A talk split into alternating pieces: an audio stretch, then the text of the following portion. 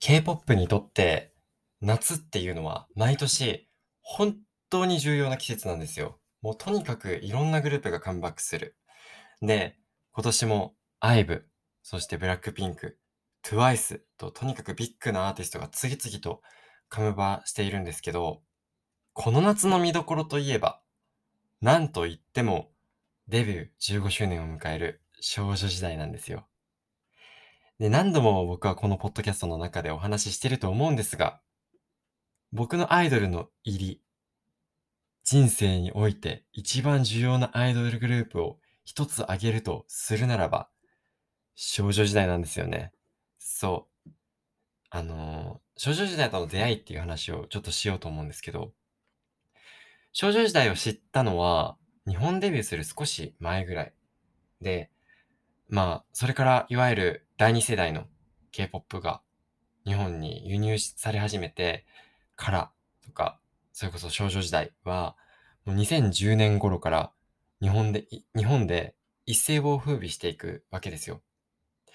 でそんな中で僕が少女時代に完全に落ちた瞬間っていうのは明確にありまして、それが、あの、初めて少女時代の日本デビューシングルのジニーの MV を見た時なんですよ。で、まあ、なんか、どういうタイミングで MV を見たかっていうと、あの、中学生の時の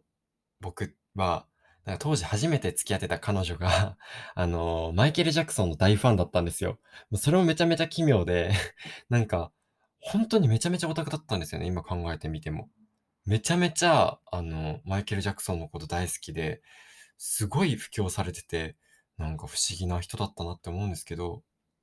なんか、そんなめちゃめちゃ可愛い彼女の影響を受け、あの、音楽への関心っていうのはめちゃめちゃ高かったんですよ、当時の僕は。で、毎日学校から帰ってくると、MTV だったりとか、スペースシャワー TV の MV 特集っていうのがやってて、それを見漁ってたんですよ、とにかく片っ端から。時間がある限り。なんか夏メロとか、その時流行ってる曲とかいろんな特集があるんですけど、まあ、洋楽だったり、邦楽、そして K-POP とか、とにかくいろんなジャンルを問わず見てたんですけど、なんか、まあだって当時って、あの、YouTube とかもそんなに活用できるスキルが自分自身にもなかったし、そもそも YouTube での発信っていうのも、そんなに盛んではなかったんですよね、今ほど。多分分かっていただける方には分かっていただけると思うんですけど、なんかその中で、あの、少女時代の MV っていうのを MTV とかスペースシャワー TV で見て、あの、一目惚れしちゃったんですよ。当時三つ編み、三つ編み姿で、そのジニーの MV に出てたテオンに。でも本当に可愛くて、こんなに三つ編みが似合う人って世の中に存在しないってなって、あの、それから少女時代、もう、あの、まあ、日本でのデビューした時の当時のいろんな活動を追ったり、まあ、それだけじゃなくて、頑張って YouTube とかも漁って、あの、韓国での活動っていうのも追い始めたんですよ。もう本当にいろいろ見漁って、もちろん少女時代の MV 片っ端から見るじゃないですか。それから、あの、例えば少女時代がイヒョリの曲をカバーしたっていうのを見たら、一昔前だけど、イヒョリってどんな人なのとか、イヒョリが所属していたアイドルグループのピンクルってどんな曲やってたのとか、そんなことまで調べていってたんですよ。まあ、そんな調子で、あの、本当にこう、なんて言うんだろう。今に至るまで、例えばこう、一つのことを知ったら、それの周辺情報をとにかく調べていくっていう、なんかこう、アイドルオタクとしての、根本姿勢みたいなものは、ここで身につけていったんだなっていうのを今思い返すと思うんですけど、あの、例えば、まあ、そんな調子だったから、まあ、今回 IVE が After Like っていう曲でカムバしてるんですけど、この曲のサンプリングに、あの、すごい有名なファンクの曲で、グロリア・ゲイナーの I'll Survive っていう曲があのサンプリングされてるんですよ。でこのサンプリングされてるこの曲っていうのを僕がいつ知ったかっていうのを思い返した時に、あの、これも少女時代に繋がってるっていうことが発覚したんですね。なんでこの曲を知ったかっていうと、あの、同じくサンプリングこの曲をサンプリングしたプシーキャットドールズのハッシュハッシュっていう曲があるんですけど、ぜひこれも聴いてみたらもうすぐわかると思うんで、ぜひ聴いてみてほしいんですけど、この曲を、あの、少女時代のテヨンが、僕の推しの少女時代のテヨンが、アジアツアーで、か、アジアツアー、初のアジアツアーで、あの、カバーしてたんですよね。でそれで、あの、ハッシュハッシュからアイルサバイブを知って、みたいな感じで、あのまあ、なんかこう、点と点が繋がったじゃないけど、なんか、そうだよな。やっぱ少女時代が全ての始まりだったよなっていうのを思い返したんですけどなんかもう、それぐらい、なんか、少女時代がアイドルというものを好きになったきっかけであると同時に、K-POP もそうだし、音楽が好きになったきっかけでもあったんだなっていうのを思うんですよね。まあ、そんな少女時代なんですけど、あの、2017年に発売したアルバム、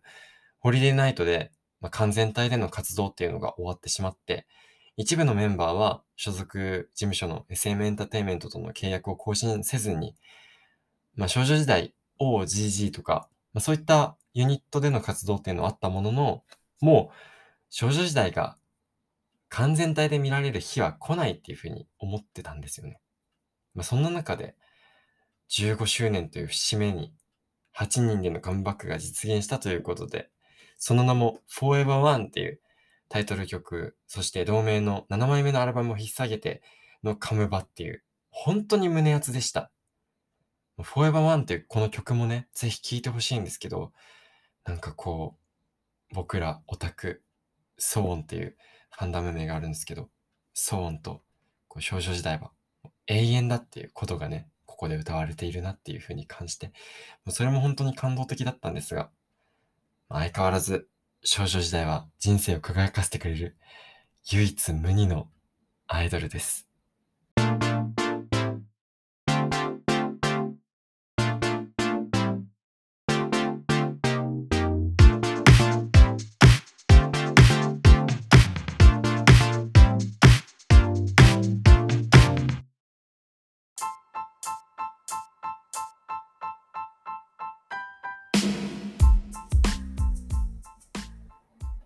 スヌーピードッグのトゥマカワシンドローム。こんにちは、スヌーピードッグです。トゥマカワとは、 too much なくらい可愛いの略。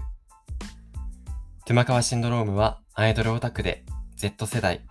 大学生の僕、スヌーピードッグが、トゥマカワなアイドルの話から、ジェンダーやライフスタイルなど様々なトピックについてざっくばらんに話していく番組です。はい、今週もよろしくお願いします。あの、序盤で少女時代の話をしたと思うんですけど、少女時代の何がいいかっていう話で あの一番最初にハマったきっかけの一もう一つの理由に音楽っていうのは欠かせない要素としてあるんですよ。何が衝撃的だったかっていうとこの少女時代の日本でのデビューシングルが「ジンニー」なんですけど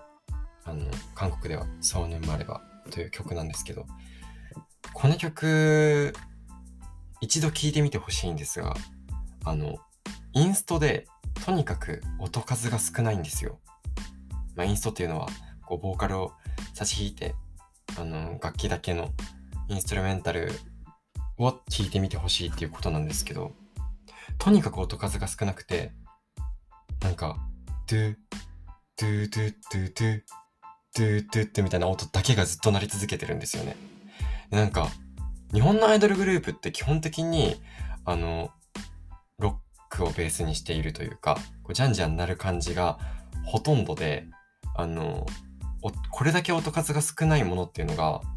そういうシンプルな楽曲っていうのが当時、ものすごい衝撃的だったんですよ、自分にとって。で、なんかもちろん、楽曲としてのその音数の少ない曲っていうものが、あの、衝撃的だったっていうのはもちろんそうなんですけど、それと同時に、そんな曲、そんなインストに乗せて歌っているアイドルの技量だったりとか、その、踊ってる、そのパフォーマンスの豊かさだったりとか、あとまあ完成されたビジュアルもそうですけど、もう全てが衝撃的だったんですよ。だからあの出会いは本当に宝物だなって今でも思います。でそんなその少女時代ジーニーの曲、この曲のあの見どころの一つ一つはやっぱりこの、当時はね、とにかく美脚売りっていうのが日本ではされてたと思うので、皆さんもそのイメージが強いと思うんですけど、ジニーの振り付けは足を、まあ、長くてスラッとした足を、とにかく有効活用した 振り付けというか、まあ、この振り付け考えたのが、あの、僕の大好きなアイドルグループ、INI、現在推しているアイドルグループ INI の、あの、出てきたオーディション番組、プロデュース101ジャパンシーズン2でトレーナーも務められていた中曽根里乃さんという方がいらっしゃるんですけど、この方があの手掛けた振り付けなんですよ。だからまあなんか僕としてはこの1年間ぐらい本当にいろんな点がつながっていってなんかこう自分がしてきたアイドルオタクとしての何ていうの活動って言ったらこう仰々しいななんかオタクとしての生活っていうのがこういろんなもう個別で行ってきたことですよね。それがこう点と点がつながっていくような感覚っていうのがあってなんかこう何ていうの？走馬灯じゃないけどエンドロールに近づいているような感覚に陥る時があるんですけどなんかそんな感じなんですよね。まあその少女時代が活動しているっていうのをリアルタイムで見る人って見た見るのが初めてって人って結構多いと思うんですよ。なんか僕みたいにこう中学生の時にハマってて今また少女時代がっていう人ってあんまり多分多くなくてきっと K-POP のオタク自体も、まあ、このコロナ禍にハマったっていう人も多いと思うし少女時代は知ってたけどそれほど関心がなかったっていう人も多いと思うのでせっかくなんで見どころっていうのをお伝えしようと思うんですよ。で、あの少女時代、当時活動してた時は、まあ、チッケム、あの K-POP にはチッケムという文化がありまして、あの個別でのファンカメラがあるんですよ。あの例えば僕の推しメンだったらテヨン。そのテヨンが、だけが踊っている動画をこう見れたり、音楽番組での動画が見れたりするんですけど、僕が推してた当時の少女時代はそれがなかったのね。だからもう、とにかくこう音版、音楽番組に出たら、その音版の動画を見るしかなかったわけよ。だから全然不親切なわけですよね。なんならその、今だったら V ライブとか、あの、とにかくこう配信サービスっていうのも豊かで多様化されてると思うけど、僕が見てた時代は全然なかったの。だから、こう、SNS の発信っていうのも本当に乏しかったし、いろいろこう自分でなんかこう見つけて、自分でこう音楽番組以外でもいろんな番組出てるのを見つけて探してきてそれをどうにかこう韓国語を解読してっていう過程があったんですけどなんかこう今はもう本当にとにかく配信のサービスだったりとか発信している媒体っていうのも多いからまあその親切さに乗っかっていろいろ見れると思うのでぜひいろいろ見てほしいと思うんですけどそんな中でとにかくあの注目してほしいのは少女時代はめちゃめちゃ自由なグループっていうことなんですよ。まそれはもちろんトークだったりとか、バラエティ面でもそうなんですけど、パフォーマンスでもそうで、あの、今シンクロ率が高い K-POP のアイドルグループは、パフォーマンスのシンクロ率だみたいなことってすごく言われがちで、TikTok とか見ててもなんかシンクロ率が高いアイドルグループランキングみたいな、とかめっちゃ流れてくるんですけど、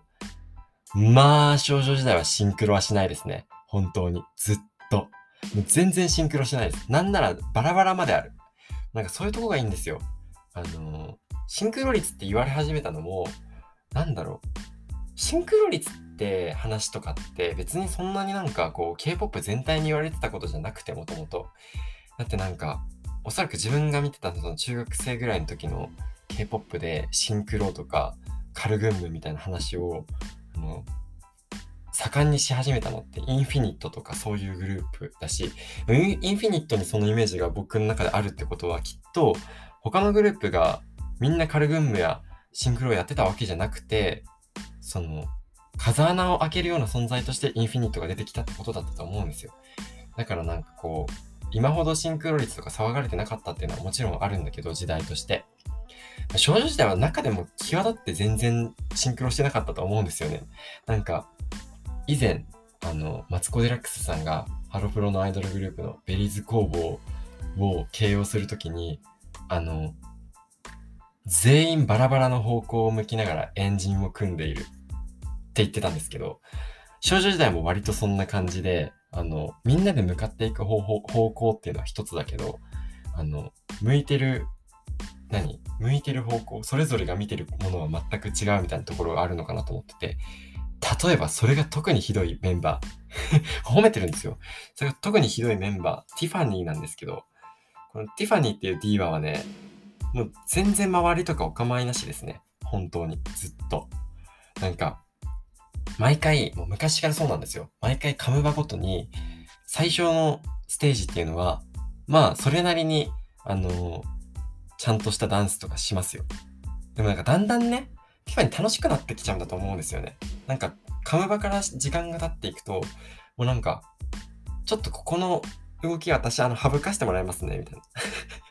私、あの、ここ移動あるんで、ちょっと、まあ、エアーとかで対応します、みたいな感じになっていって、なんか、若干こう、ダンスとかも、あの、緩くなっていくんですよ。でも、だんだんなんかもう、全然違うダンスになっていって、グッバイステージになる頃には、もう、周りが踊ってるダンスは全く違うものを踊ってる感じになっていってて、それとかも超良くて大好きだったんですけど、これまでのその看板の中では、その、ティファニーの自由な動きっていうのを注目して見ることってそのティファニーに注目して音楽番組見ない限り無理だったけど今回は実験があるんですよ。まあでも今回そんなにカムバックで何度も何度もステージに立つわけじゃないからあのティファニーのその自由な動きがこう更新されていくのを見るっていうのはなかなか難しいけどでもまあ実験目でティファニーを見ることができるのでぜひ注目してほしいなと思います。あと今回めちゃめちゃ注目されてるのは、これも昔からなんですけど、スヨンっていうメンバーがいるんですけど、まあ、スヨンは日本語も流暢で、本当にあの日本活動では特に活躍していたメンバーで、今は女優としても活躍していて、あのー、まあ、女優業でも本当に綺麗なビジュアルだから、超かっこいいんですけど、何だったかなランみたいな感じの名前のネットフリックスのドラマ見てる時とかも、スヨンがめっちゃ綺麗でね、見とれちゃうような感じだったんですけど、あ、今、スヨンこんな感じで女優業やってんだみたいな。それも別にスヨン出てることを知らずに見てたからびっくりしちゃったんですけど、あの、そのスヨンは、ステージ上でもう髪をね、綺麗なもうストレートの髪をバサバサバサバサさせるんですよ、ダンスの中で。そんな振り付けはないの。そんな振り付けはないのに、もう全然、あの、周りはみんな、こう、なんていうの？全然こう、滞りなく、ファってこう、首を動かすところとかを、もうスヨンはね、もう無理やりにでも首をガーンって動かして、髪をバサってバサつかせるんですよ。もうそれとかも見てて痛快で楽しくて、もうスヨン自身もなんか、だってそうしないと目立たないでしょ、私が、みたいなこと言ってるし、その精神なんですよね。少女時代はみんな、目立ちたいの、全員が。全員が目立ちたくて、あの、自分を出し、どんどん出していくんですよ。でその感じがめちゃめちゃかっこいいから、なんかこうバラバラだけど、あの、我の強いパフォーマンスっていうのを楽しんでほしいなと思います。あと僕の推しのテヨンはね、あの、ソロ活動で誰もが知る韓国でのトップアーティストになってると思うので、皆さんテヨン割と知ってると思うんですよ。でそんなまあいろんなソロ活動を経てのテヨンあの、少女時代のの中でのテオンを見てほしいんですけど、全然目立つ存在じゃないんですよね。これいい意味でなんですよ。少女時代のあのリーダーを務めてるんですけど、テオンは。あの、多分テオンのソロの活動だけは今まで見てきた人って、これだけ歌が上手くてダンスも踊れて、輝くスター、この人がアイドルグループの中にいたら、きっと目立ってしまって、周りがこうバックダンサーみたいになっちゃうんじゃないかって思うと思うんですよ。でもね、テヨンは全然そんなことない。もうテヨンはとにかく割とこうダンスも忠実に踊るし、もう真面目な性格が出てるからパフォーマンスに。だからまあこの自由でに、自由にこうみんなもう踊り狂ってるパフォーマンスの中でこう歌い狂い踊り狂ってる少女時代の中では全然目立たないんですよね。それがいい。本当に。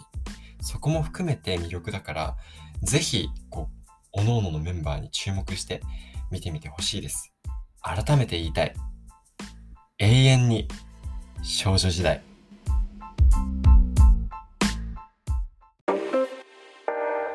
スヌーピードッグの荒川慎太郎で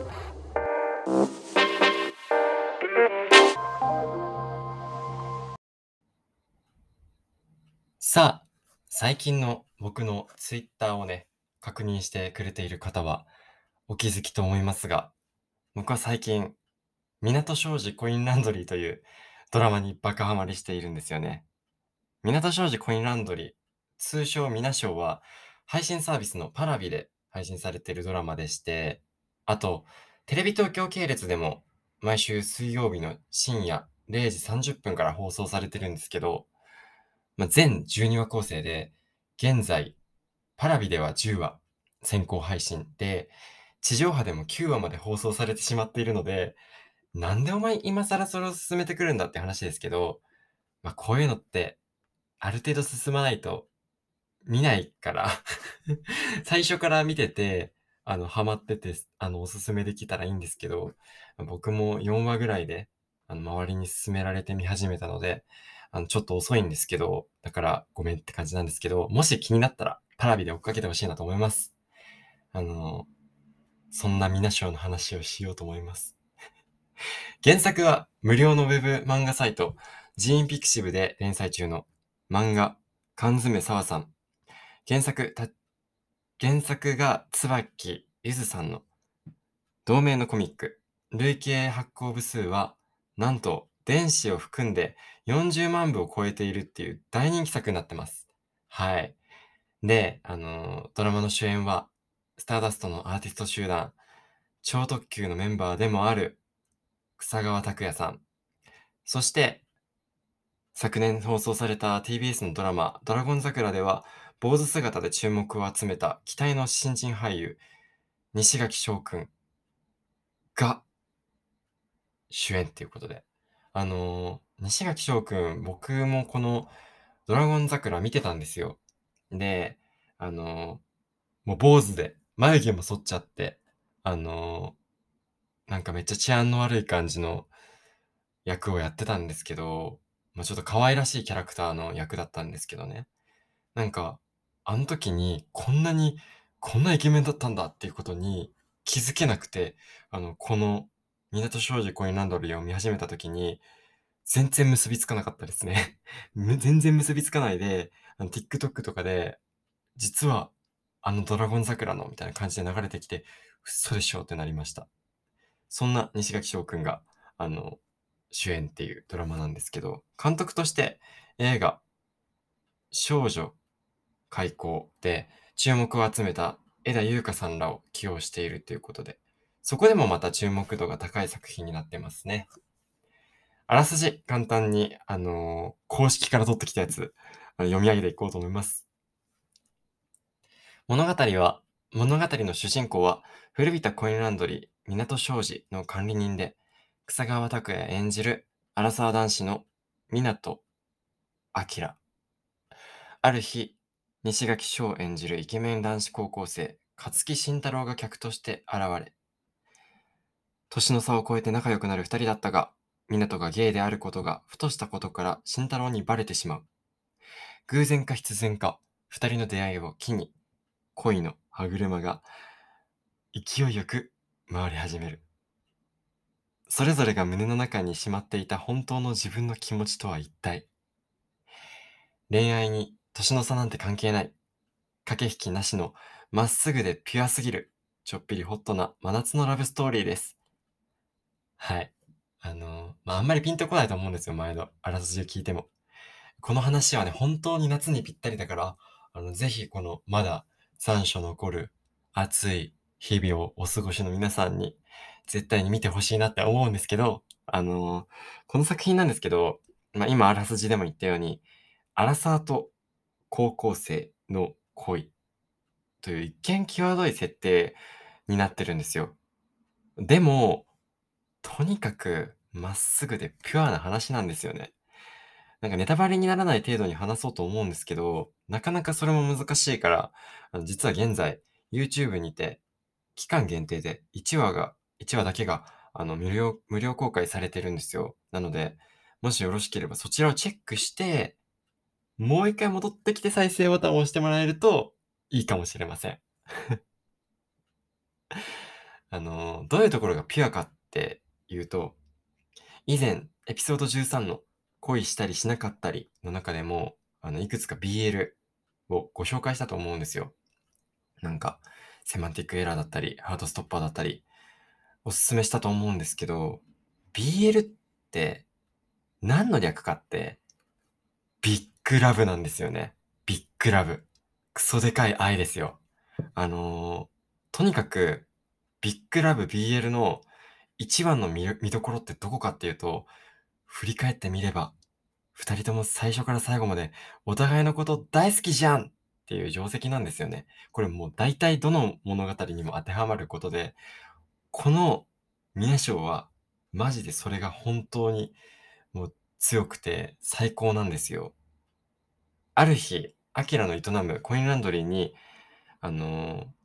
洗濯機が動かないんですけどって現れるのが勝木慎太郎、通称シンなんですけど、この時、アキラは、まあ、端麗な顔立ちでスラッとしたスタイルで、がっちりとした体つきのシンにみ、みもう見とれてしまうんですよ。なんか、ほぼ一目惚れみたいな。で、シンはシンで、なんか、まあ、実はいろんな理由があって、この時、もうすでに、アキラのことがすごく気になってるっていうか、好意を寄せていて、このピュアさと身震いするようなビッグラブに、まあ、釘付けになってしまうんですよね。スヌードッグの山川シンドローム。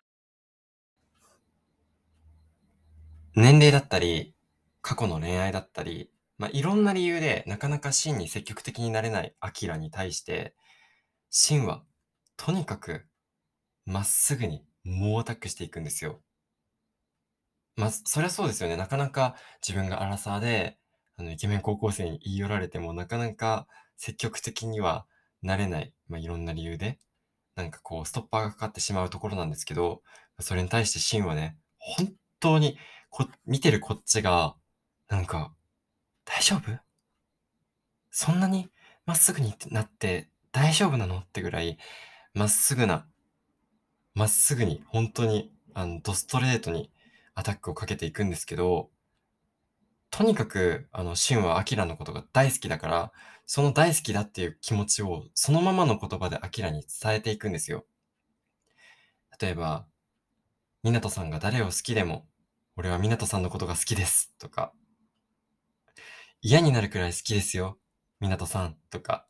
もうなんか、ちょっとかゆいぐらい、まっすぐな言葉をとにかくずっと、あの、アキラに投げかけていくんですけど、シンのその、まっすぐさに、まあ、そんなにね、もう顔も、見た目もとにかく、ドストライクな、シンが、自分に対してめちゃめちゃ好き好き言ってきたら、それはだんだんアキラも気持ちにかかったロックも外れていくよねっていう。そんな話なんですよ、全体感としては。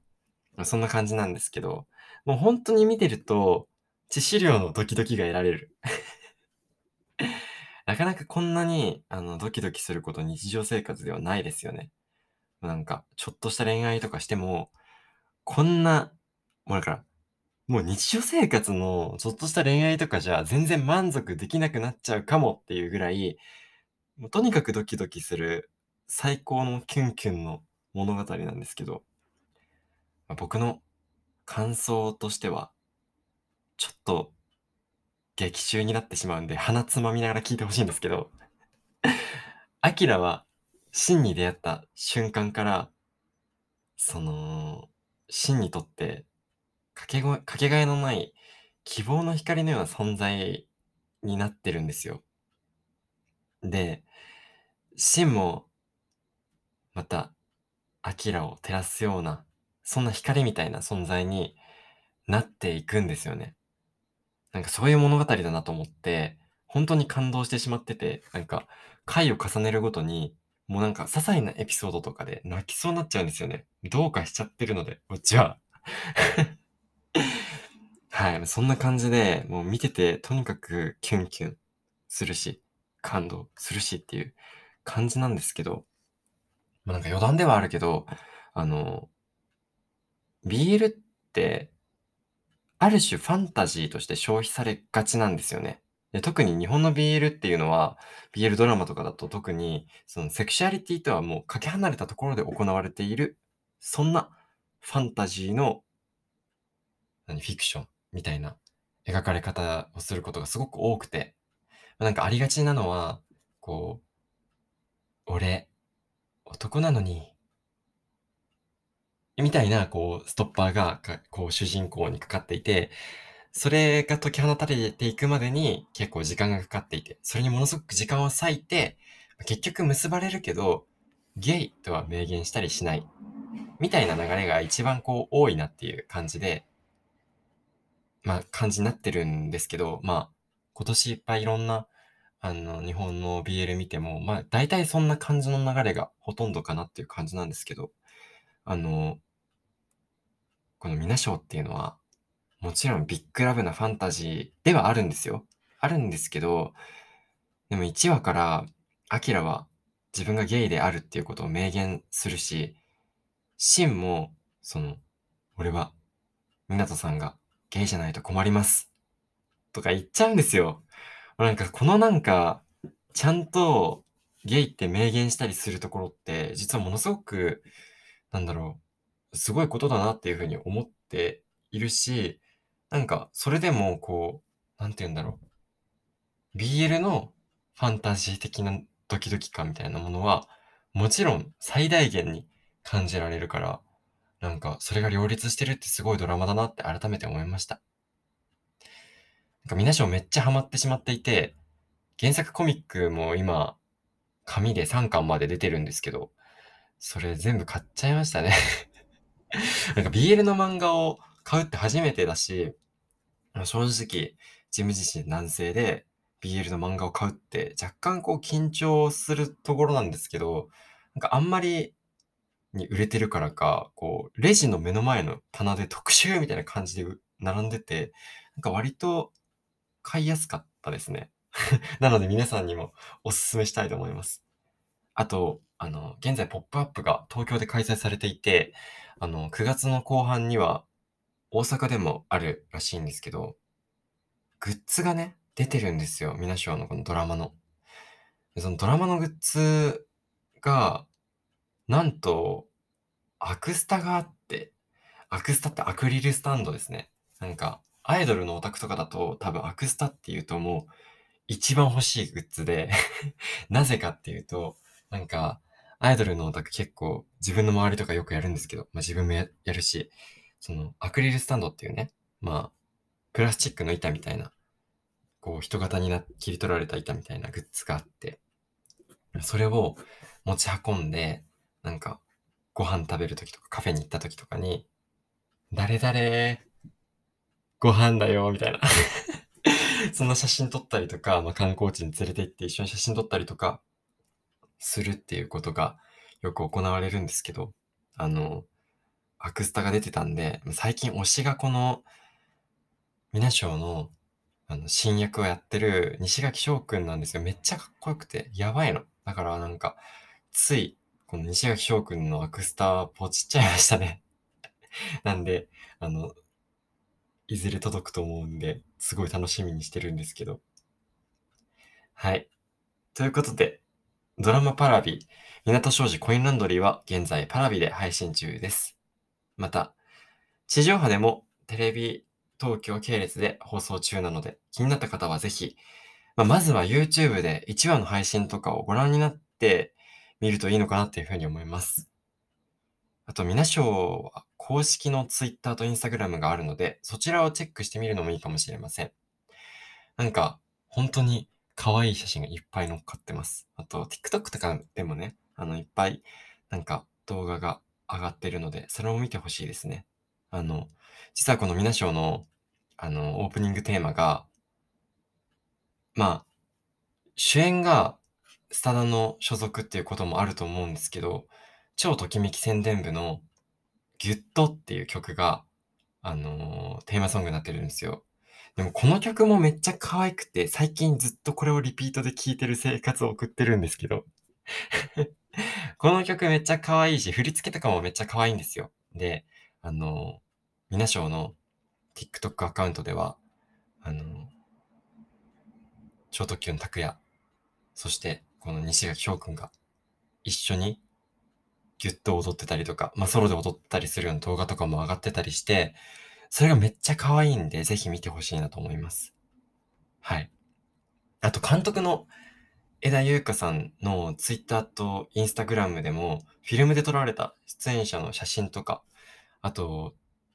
ツイッターでは裏話とかもね、チェックすることができるので、それもすごいおすすめです。めっちゃ可愛いので、ぜひ、チェックしてみてくださいね。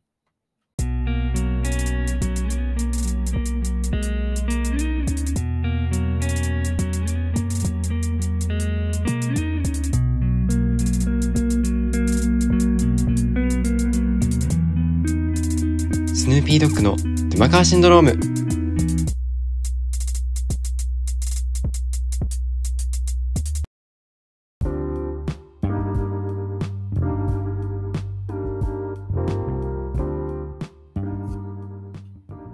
さて、エンディングです。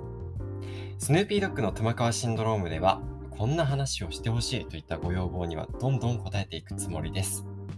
リスナーの皆さんからのメールをお待ちしています。送り先は番組メールアドレス、スヌーピードッグ .inu.gmail.com スヌーピードッグ .inu.gmail.com スヌーピードッグのスペルは SNOOPY DOGG G が2つでドッグです。また、概要欄に貼っている番組の投稿フォームからもご応募いただけます。Twitter、ハッシュタグ、カタカナ、スンヌロムでもツイートお待ちしています。あの、これ本当にね、僕はめちゃめちゃチェックしているので、ぜひ、あの、ツイートとか拡散お願いしたいなと思います。あの、暑い季節がまだまだ続くんで、本当になんか嫌になっちゃうんですけど、家出た瞬間からどっと汗が出て、なんか、あー身だしなみ整えたのに、もうぐちゃぐちゃだ、みたいな感じなんですけど、暑い時は、それに打ち勝つにはやっぱり、逆に暑いことをしていく。これしかねえなと思っていて、やっぱ暑い季節は、まあなんかカレー食べてみたりとか、マーラータンですね。僕は本当に最近マーラータンが、あの、大好きでして、東京で、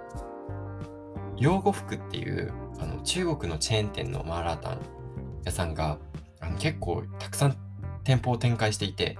ここに1月頃に初めてあの行って、それもその INI のメンバーのシュン・フェンファン君っていう中国人の子がいるんですけど、その子があの行きつけの店だっていうことで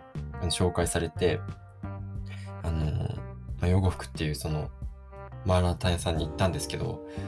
それからなんか東京に行くたびに絶対に欠かせないスポットになっていて、マーラータン必ず食べてるんですけど、この前東京に行って、またマラタン食べて、帰ってきて、あの、調べてたら、なんと、大阪心斎橋にもオープンしてたんですよ。で、なんか、これまでは、その東京で食べ、もう、食べ、食べなきゃと思ってめっちゃ食べてたんですけど、なんか、あ、大阪であるんだってなったら、なんか、安心してしまって、なんか、もう、ことあるごとに行きたくなっちゃうんですよね。もう、ダメだってなって、マーラタン食べに行っちゃうんですよ。もう本当おすすめだから、ぜひその大阪とか東京に住んでいる方は、この養護服っていうマーラタン屋さん行ってみてほしいなと思います。なんかね、いろいろ、あの、難しいんですよ、オペレーションが。なんか最初に入ったら、お店入ったら、ボール持って、あのトング持って、なんか、ショーケースあるんですけど、そこにいろんな具材がバーっと置いてあるのね。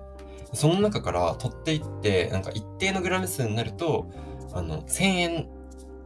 千円ぐらいの値段のグラム数になると、あの麺を追加で、あの、サービスしてくれるんですけど、なんかいろんな具材があって、全然何が何だかわかんないんだけど、僕はいつもチンゲン菜とか小松菜とか野菜類をいろいろ取った後に、なんか、魚卵の入った爆弾みたいなのがあって、食べる、噛むと、バーって中のなんか、あの、魚卵が飛び散るっていうとんでもない、なんかよくわからない個体とか、あとなんか、血を固めたような、なんか鴨の肝臓？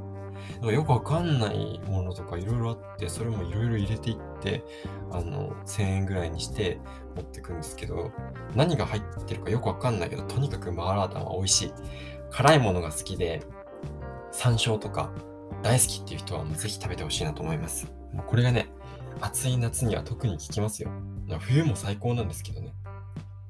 あとやっぱりサウナね。サウナ毎回のように最近話しちゃってるけど、もうサウナも最高ですよ、夏。僕はこの前、そのマーラタンを食べた後にサウナ入りに行っちゃいましたね。最高でした。なんか、今までいろいろ、あの、肌に気使ってコスメいろいろ買ってみたりしてたんですよ。その、9点で目代わりの時に、なんかこう、いろんなコスメ買ってみて試してみたりとか。なんかそうやって、まあ、それとかあと、あの、3のメンズラインね、結構金額張りますよ。そういうのにお金使ったりとかしてみてたけど、なんか結局、そのコスメにお金を使うよりも、サウナに行って汗を流して行った方が、あの、肌がトゥルントゥルンのツヤツヤになるんですよね。なんか、自然な、なんて言うんだろう、自然なテカリというか、こう、すごく肌が綺麗になるの。もっちもちで。だから、皆さんもぜひサウナに行ってください。女性の方だと特にこう、メイクとかされると思うんですけど、メイクのノリもすごく良くなるんですよ。だから、ぜひ、暑い夏は暑いことをして乗り切っていきましょう。それでは、ここまでのお相手はスヌーピードッグでした。今週も頑張っていきまーしょい。